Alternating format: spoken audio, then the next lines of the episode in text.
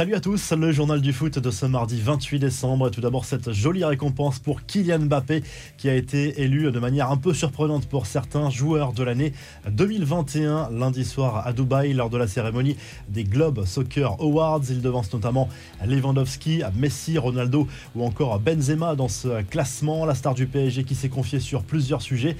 Il s'est dit contre l'organisation d'une Coupe du Monde tous les deux ans. Il a aussi lancé le choc contre le Real Madrid en huitième de finale de la Ligue des Champions. La seule chose que je peux dire ou prédire pour ce choc, c'est la victoire du PSG. Ça va être dur, un match compliqué, mais je veux gagner la Ligue des Champions et la Coupe du Monde en 2022, a prévenu le buteur du Paris Saint-Germain. Les autres récompenses de ces Globe Soccer Awards, déjà vainqueur du trophée Yashin fin novembre, Gianluigi Donnarumma repart avec le trophée de meilleur gardien pour cette année 2021 grâce surtout à son euro fantastique avec l'Italie. Robert Lewandowski a reçu deux trophées, celui de meilleur buteur de l'année 2021 ainsi que celui adressé par les fans. Roberto Mancini est récompensé en tant que meilleur entraîneur de l'année alors que Cristiano Ronaldo a été mis à l'honneur en tant que meilleur buteur de l'histoire du football. L'Espagnol Alessia Putellas, déjà sacré Ballon d'Or fin novembre, repart avec le trophée de meilleure joueuse de l'année.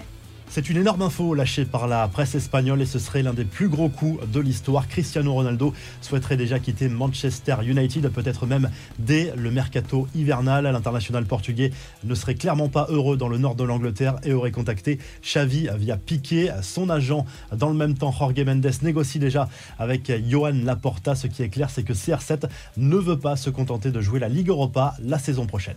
Les autres infos et rumeurs du mercato avec tout d'abord cette mise au point signée Robert Lewandowski.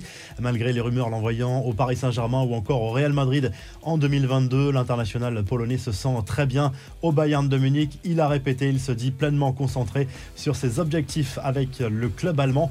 Du côté de Marseille, on prépare un très joli coup pour le mois de janvier avec l'arrivée possible d'Anthony Martial sous la forme d'un prêt.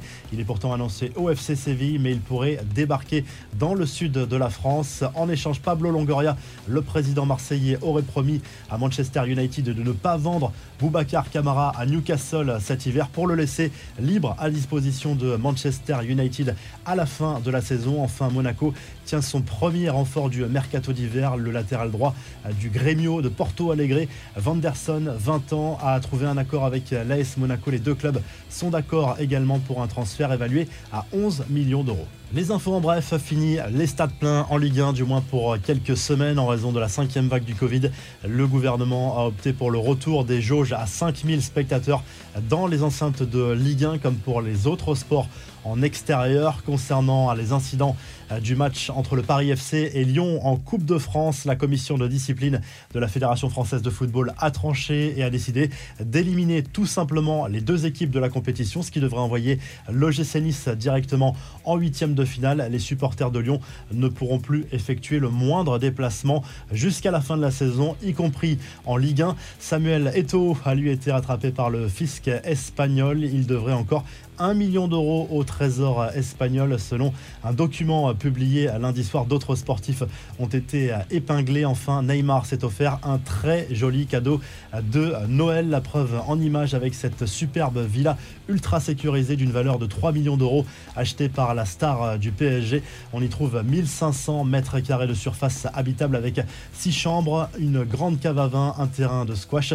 et en plus un garage qui peut accueillir jusqu'à 20 véhicules pour la star du PSG.